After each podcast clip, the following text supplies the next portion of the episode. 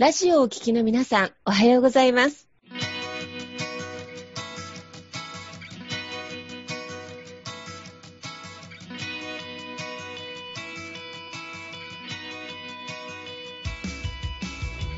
FM 那覇より毎週日曜日9時30分からお届けしております坂本典彦のラジオ経営塾が今日も始まりましたこの番組は20年間で1万人の起業家経営者を指導してきた坂本典彦先生があなたの経営に役立つヒントや最新の情報をお届けする番組です坂本典彦のラジオ経営塾今日も最後までお楽しみください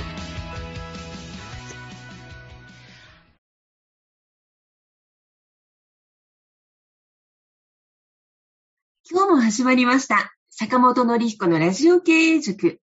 パーソナリティは、私、中田民子と根葉智美がご一緒させていただきます。えー、では、坂本先生、根葉さん、今日もどうぞよろしくお願いいたします。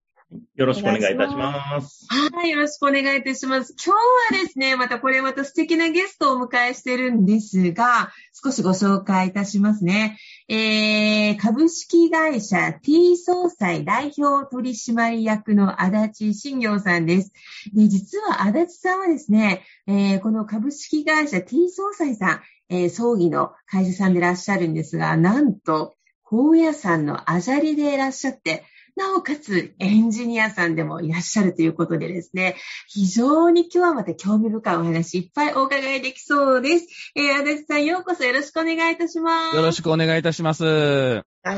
い。ありがとうございます。はい。で、今日はね、足立さんに来ていただいてるんですけれども、足立さんはね、掃除会社をご自身で経営されてらっしゃるというところでですね、なかなかまあ掃除会社のね、あの社長さんのお話を聞くっていう機会も少ないのかなというふうに思いますので、今日はその辺をね、なんか改めてどういうふうにね、まあ、この時代、まあ、葬儀会社もね、経営されて、で、どうね、あの、運営されてるのかとかもね、いろいろ聞かせていただけたらなと思いますんで、よろしくお願いいたします。よろしくお願いします。じゃあ、改めてじゃあ簡単にちょっと足立さん自己紹介をお願いいたします。はい、えー、株式会社 T 総裁の代表をしてます、足立と申します。どうぞよろしくお願いいたします。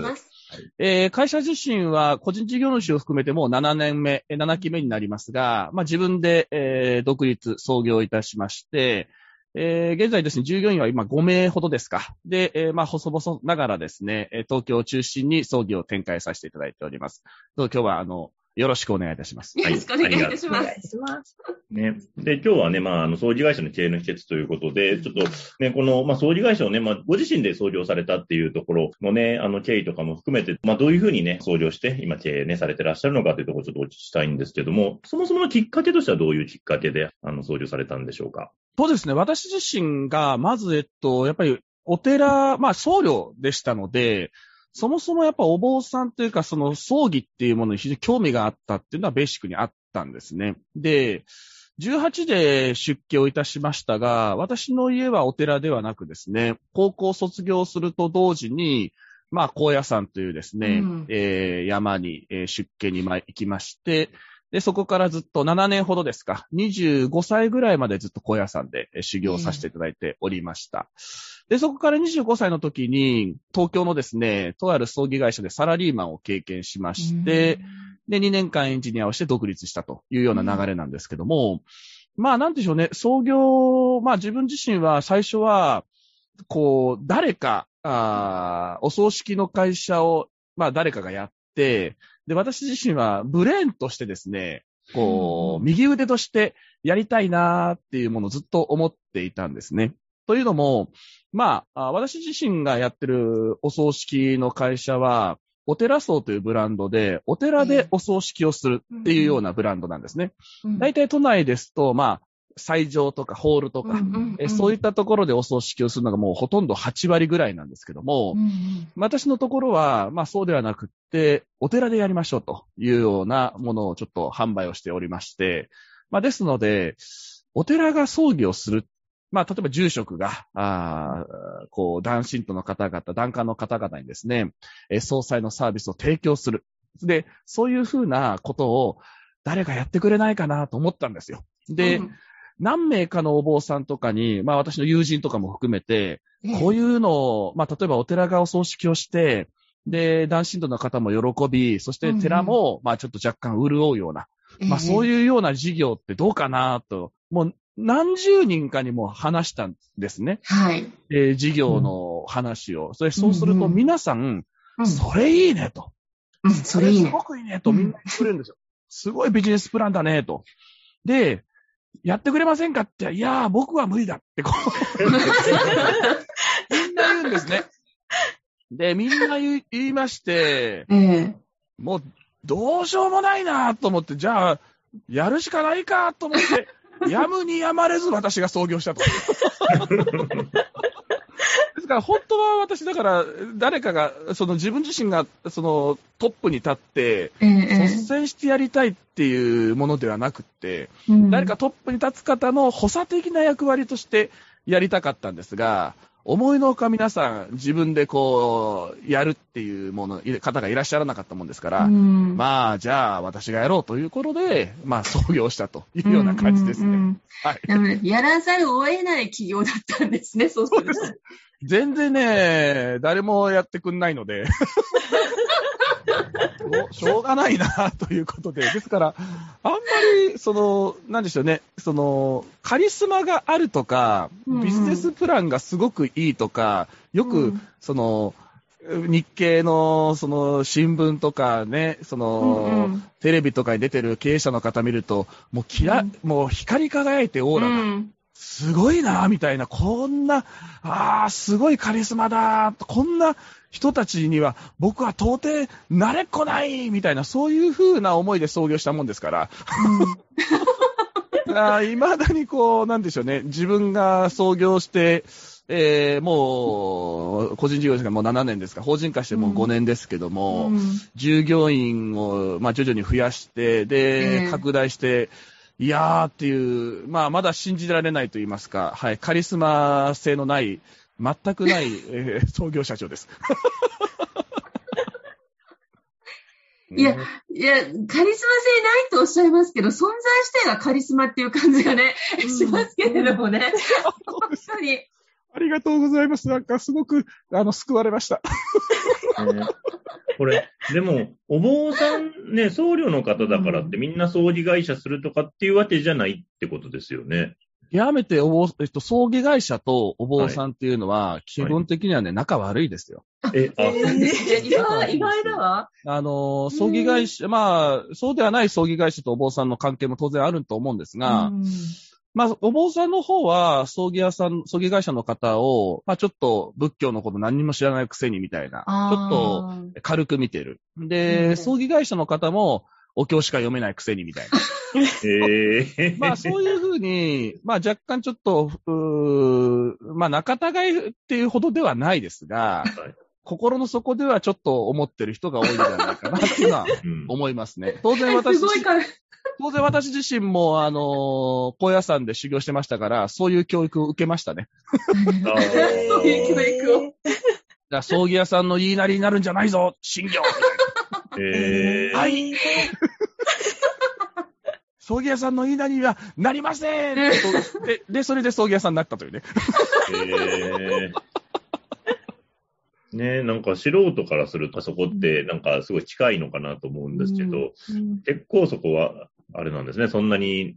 近いわけではないって感じなんですね。うん、だから近すぎるがゆえだと思いますね。はいまあ、近すぎるがゆえに、お互いがちょっと、まあ、やってることが似てるんですけども、お坊さんの場合はやっぱり儀式そのもの。うんでも、お葬儀会社の場合は儀式を作り上げるっていうところですから、まあ、どちらかというと裏方うんになりますので、やっぱりちょっとね、えー、同じことやってるんだけど、やっぱりこう、舞台俳優の方と、うんその大道具、小道具ってやっぱりちょっと目線とか視点、視点が違ったりするんですよね。はいはい。まあですからそういったところが、まあ今日のおお坊さんと葬儀会社があんまりこう、とてもお腕を組ん、まあ肩を組んで仲良いっていうような、そんな状況を作っていないということだと思いますね。うんなんか意外ですね。通過かと思いました。だって、お経がね、あの、要するにお坊さんのお経がないとセレモニー進まないし、で、葬儀屋さんいないと段取り組めないしっていうことなので、でもそうやって考えると、足立さんのところは、両方の要素ががっつり組み合ってる会社さんなんですよね。そうですね。だから、ね結局私自身が僧侶だっていうのも当然あったんですけど、ねうーん、仏教、お坊さんで葬儀のことをまず私が知りたかった。で、当然、えっと、25で、えっと、その東京の葬儀会社にサラリーマンとして入社したんですが、うん。お坊さんが入社するって大体まあお経を読む人として入ったりするんですよ。ね。はいで、私自身は担当者、まあ、つまうん。り、えっと、儀式ですね。うん。しえっと、司会から納棺から、えーいろんなことをする。まあ、裏方として入社しましたので、うんまあ、そういうふうな裏方とか、まあ、ちょっと言葉悪いですけれども、うーん、あんまりこう、みんなから、えー喜ばれないような、まあ、そういうふうなことっていうのは、お坊さんやりたがらないんですよ。そうなんですねやっぱりみんなから、偉い先生とか言われるのが嬉しいので、まあそういうふうなものは、お坊さんはあんまりやりたかった。私は自分でそういうふうな裏方もやりたかったので、入った。で、そうすると、お坊さんとして見れない部分がやっぱいっぱい見えるんですよね。うんこう、今までは舞台俳優として、あるいは儀式の執行者として出てたんですけども、うんあ、裏方ってこんだけ大変なんだとかですね。うん裏方でこんなにやっぱりご遺族の方に心を下さ、あの、砕かないと、やっぱりダメなんだっていうのを、お坊さんをやってるだけでやっぱり見れな、見られなかったものっていうものをサラリーマン時代にしてたっていうことは、ものすごく大きな財産ですね。うん。まあですから、うちの場合ですと、その、裏方もちゃんとできますし、表もちゃんとできるので、そういったところで考えると、よりご遺族の方とか、よりご家族の方が安心して旅立ったり、その、まご満足いただけるような葬儀の、まあ、施行っていうのを心がけることができるかなと思ってます。うん。なかなかね、葬儀のことって、なんかほら、あれですよね、人生旅行演者ができる部分じゃないので、ね。え、また残された家族にとってもすごく大事なことだから、うん。一世一代のことって言えば一世一代のことですよね。でも、そのいろいろな葬儀を見られる中で印象的だったこととか、ありますか？社長。うん、そうですね。あのね、うん。印象的だった、まあ、いくつか当然ね、あるはあるんですけど、うん。うーんとね、ちょっとだけ別にそういう、あの、変な話じゃないっていうことを先にお断りをしておきます、はいで、あのね、年末年始に、うん。えーっと、やったご宗家の話なんですけど、で、それはね、えっと、私自身が、えー、施工を、まあ、お見積もりをして、年末にちょっと、まあ、入ったお客様で、私自身がお見積もりをして、で、もう家族、えー、お姉様が亡くなって、で、お姉様も、こまあ、なんて言いますね、ご家族いらっしゃらなくて、妹さんがいらっしゃった。で妹さんはご,、えーご結婚されてて、妹さんがおもしになられたんですね。で、もう妹さんご家族だけの、本当に3、4人ぐらいのご葬儀だったんですが、年末年始ってこう、ちょっと日延べするんですね。うんえっと、仮装所が空いてないので。はい、はい。で、1週間ぐらい空きまして、で、私自身がちょっとお式ができなくなってしまったんですよ。まあ、お見積もりとか様々なことはやったんですが、うんえーまあ、引き継ぎと言いまして、まあ、うんお式だけは後輩に任せたと。こんな感じですね。うんうんで、12月の30日にお亡くなりになったなった方で、ええで、それで最後に、えーっと、まあ、私の勤めてた会社のところで、えーまあ、ご安置を、ごね、はい。されるんですね。おお姉様、亡くなった個人様だけ。うんうんで、妹さんがね、変なこと言うんです、最後。うん。最後変なこと言って、いや、足立さんと、姉はとても寂しがり屋だから、ええ。毎日会ってくださいって、こう言うんですよ。で、あ、わかりましたと、何の気なしに、はい、わかりましたと言言ったんですね。で、私自身も、ちょっとね、なんか言われたもんですから、普段そんなことあんましないんですけど、うん。うん毎日毎日その、まあ、霊安室に行って、うんうん。この扉開けて、お姉さん、亡くなった方にね、ちょっと、おは、は、話しかけてた時があって、はいはい。今日こんなことがありましたよ、とか、ええあの、明けましておめでとうございます、っていうふうに、ちょっと、はいちょっ。とき、で、ちょっと、他から見ると気持ち悪いような。うん、毎日ね。そうそう。はいで、朝の5時とか誰にも見られないように、えーやってたんですね。やっぱ見られるとちょっと、あいつ何やってんだろうと思われる。例えば箱根駅伝がどうとかっていう話もしたりね、したんですよ。うで、うん。1月の7日がお式で、で、後輩がやったんですけども、うん、そしたらね、うん。後輩が、その妹さんから最後、足立さんによろしくお伝えくださいと言われましたと。でえ毎日姉から連絡が来ましたと言うんですよ。うん。毎毎日姉から、こういう風な話をしてくれた、ああいう風な話をしてくれた、駅伝の話をしてくれたとか、も絶対にわからないような話をえ、知ってるんですよ、妹さんが。うん。で、もうそれはね、あのーびっくり、怖かったっていうよりも、私ね、うん感動して、うん。あ亡くなった方っていうのは、やっぱ見てるなっていうのは、うんすごく感じたんですよ。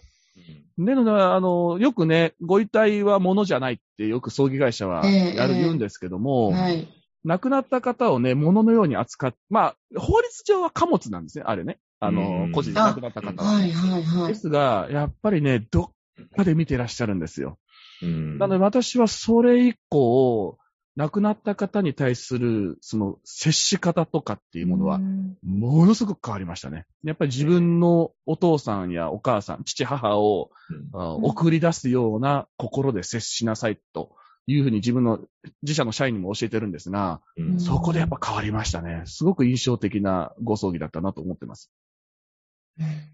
ねえ、すごい。そういうね、出来事があるとね、冬なのになんかすごい、お盆の頃に聞くようなお話だなと思って、なんかすごいなと思って、でも、でもね、感動するというかね、なんか、いや、ありがとうございます。え、僕ちょっともう一個、足立さん、足立さんがね、まあ今ね、ちょっと聞いてみたいなと思ったのが、あの、はいまあこれまでね、まあ、あの、経営されてきて、やっぱりね、いろいろ大変な部分もあったと思うんですけど、うんこれまで経営されてきて、その葬儀会社としてやってきて、なんかどの辺が一番苦労されたのかなっていうのをちょっとお聞きしたいなと思ったんですけど。そうですね。まず一番大変だったのは、もうそもそもお坊さんしかやってこなかったので、まあ葬儀会社、まあサラリーマンもやりましたし、エンジニアもやりましたけども、やっぱりお坊さんが経済活動をするっていうことも結構大きなジレンマみたいなものがありましたね。うん。こう、やっぱりそれの、うんお坊さんがこういうふうに前に出て、創業して利益を上げるっていうようなところっていうものをやっていいのかどうか。で、もう一つ辛かったのは、うん、そもそもお坊さんとしてやりたいことも当然あるし、うん。えっと、お寺を改善したいなっていう思いもあるんですけど、うん。えーし収益性を、こうんう、当然ね、うん。事業です。し、やらなきゃいけないじゃないですか。はい。そこはね、結構葛藤がありましたね。やっぱりこう、社会事業として、うん。こう、えー自分自身はやりたいなと思ってたんですけども、ええええ利益をやっぱり追求しないと社員も雇えないし、自分自身も当然永続性が担保されないので、うんうんうんそこは結構悩みましたね。ですから、創業そのものは、あるいは、えっと、ビジネス的に収益を確保するのそんなに難しくはなかったんですけども、私の場合は。やっぱそこでマインドの部分ですね。結構その、マネタイズに対する、うんえうんーリミットって言いますか、このバリアっていうか、うん自分自身なんかそれはすごく強くありましたね。はいはい。うんね、でもそこはい、どうぞ。あすみません。そこってね、でも、あの、うん同じように結構ね、特に創業時の方って、結構その、お金をもらうところに抵抗があるって方、結構やっぱりいらっしゃるんですよね。特にサラリーマンからね、上がってきて、初めて自分の商品とかサービス提供してお金もらうっていううんようになると、ね、あの、そこ、壁が入ったりするんですが、そのあたりは、足立さんはどういうふうに乗り越えていったというか、はい、うんしてたんでしょうか？まさしくね、そこだったんですよ。うんで、私自身は、で、そこでね、やっぱ考えるんですよ。利益ってなんだろうとか、うんあるいは、えーっと、経営ってなんだろうとかっていううん語源からどんどん私はやっぱ調べていくと、うん実はこれが面白かったのが、利益ってね、仏教読みだと利益なんですよね。ご利益とか。うんうんうんご利益。ごはい。利益。で、経営も、その出典は実は諸教というお経に出てくるんですよね。これを軽視、これを栄するっていうような言葉で出てくるんですけども、そうすると、いろんなもの、例えば増収増益の増益も、これ仏教用語で創薬って言いまして、もう元々仏教用語だったんですね。で、これが私にとって良かったのが、うん今まで、おマネタイズに対する、あるいは儲けるっていうことに対しうんて、うん。非常に後ろ向きだったんですけども、ええええ言葉の言語と、あの、その、そのもの言葉の語源を調べると、はい。大体仏教、あの、仏教用語が多かったんですよ。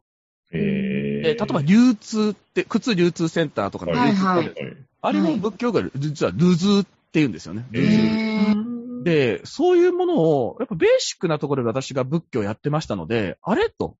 これ仏教じゃね？と思って、それで、あ、じゃあ、そこでで結構マインド変わりましたね。やってることは、え読み方が違うだけで、えっと、同じなんだとしたら、仏教的なマインドそのまま経営に輸入することができるんだだなと思って、そこから自分自身でバーッと目の前が開けたような感じがしましたね。で、そこからお金に対する物事っていうものもガラッと変わりましたね。いやー、すごい。ネハさんいかがですか？いや、面白いですね。なんか私今日なんか講座聞いてるみたいな感覚でわかるわかる。わかります。ずっと聞いてて、知らないことばっかりで、そうなんだって語源とかね、なんかきっかけがないと調べなかっただろうし、うんうんうんまあなんかそれがね、また調べるきっかけにもなったって思うと、なんか繋がってるなって思ったりして、うんなんか何が起こるかわかんなくて面白いなって思ってちょっと聞いてました。ありがとうございます。ね、本当でもね、すごいもう本当足立さんの話はね、どんどん聞いていきたいなっていう感じですけれども、うんうんそろそろお時間もあれなんですが、はい。ね、次回もちょっとまたね、この辺の、まあ、はい仏教とね、仏教に学ぶビジネス学ということで、ちょっとね、足立さんにお話しいただこうかなと思ってますけれども、はい。あのーどうでしょう。ここまでじゃあ、足立さんの一言まとめていただいてもよろしいでしょうか？あわかりました はい。無茶ぶりですけど。はい。無茶ぶりですね。はいそうですね。まあ一言、もうなんていうんでしょうね。先ほどお話しました自分自身がやっぱ僧侶であるっていう、まあ、うんそもそものアイデンティティっていうものと、まあ経営者であるっていうことは、なんだこう、相互しない。まあつまり、こう、えー対立しないと言いますか。ええやっぱ私自身生きてて、その僧侶で修行した年、あの、年年数も学んだことも、全部活かせるなっていうことは、うん自分自身経営者にやっててよかったなと思います。ですから、うんまあ、何か無駄なことはないと思います。本当に無駄なことはない。すべて、えー生かす。そしてすべて人生の些細なことでも生かす。それがやっぱ経営者の醍醐味かなと私自身は思ってます。すべて活かすっていうことですね。まさしくそうう。ですね。あの、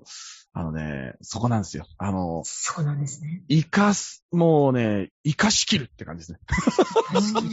それは深いですね。なんか同じ言葉でも足立社長がおっしゃると、なんかすごく深い。で私も本当に今日、なんか、すごくいいところでご説法や講義を聞いてるようなね、あの、司会になりましたけれども。で、あの、そう、で、あの、私たちを、あの、この T 総裁さんのホームページっていうのは、そのまま検索したら出てきますか？はい。あの、お寺層でも結構ですし、お寺層の T 総裁でも T 総裁でも何でも結構ですので、あの、検索いただければ、あの、私自身、例えば葬儀で困ってますとか、葬儀どうしましょうかっていう無料相談も受け付けてますので、ええぜひお気軽に、あの、24時間365日出ますので、よろしくお願いいたします。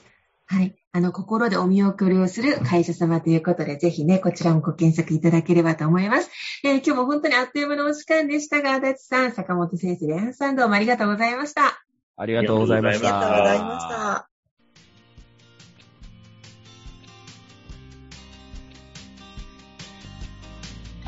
この番組では起業や経営についてのご質問を募集しております。こんなことで悩んでいます。こんな場合はどうしたらいいの？などなどご質問がありましたら、ぜひ番組宛てに送ってくださいね。はい、えー質問の宛先は立志財団のホームページよりお問い合わせの欄からご質問ください。えーその時にはラジオ経営塾についてとお書きください。また、ツイッターでも質問を受け付けております。ハッシュタグ、ラジオ経営塾をつけて投稿してくださいね。この番組は沖縄の起業家や経営者のビジネスの成功に役立つ内容をご紹介しております。また来週日曜日9時30分よりラジオ経営塾でお会いしましょう。皆様楽しい日曜日をお過ごしください。